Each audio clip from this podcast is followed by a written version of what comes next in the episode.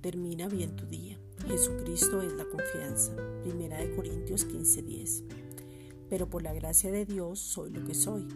Y su gracia no ha sido en vano para conmigo. Antes he trabajado más que todos ellos, pero no yo, sino la gracia de Dios conmigo. A través de la obra terminada que es completa, perfecta y suficiente por medio de Jesucristo en la cruz, nos da esa seguridad, fortaleza y confianza en Él.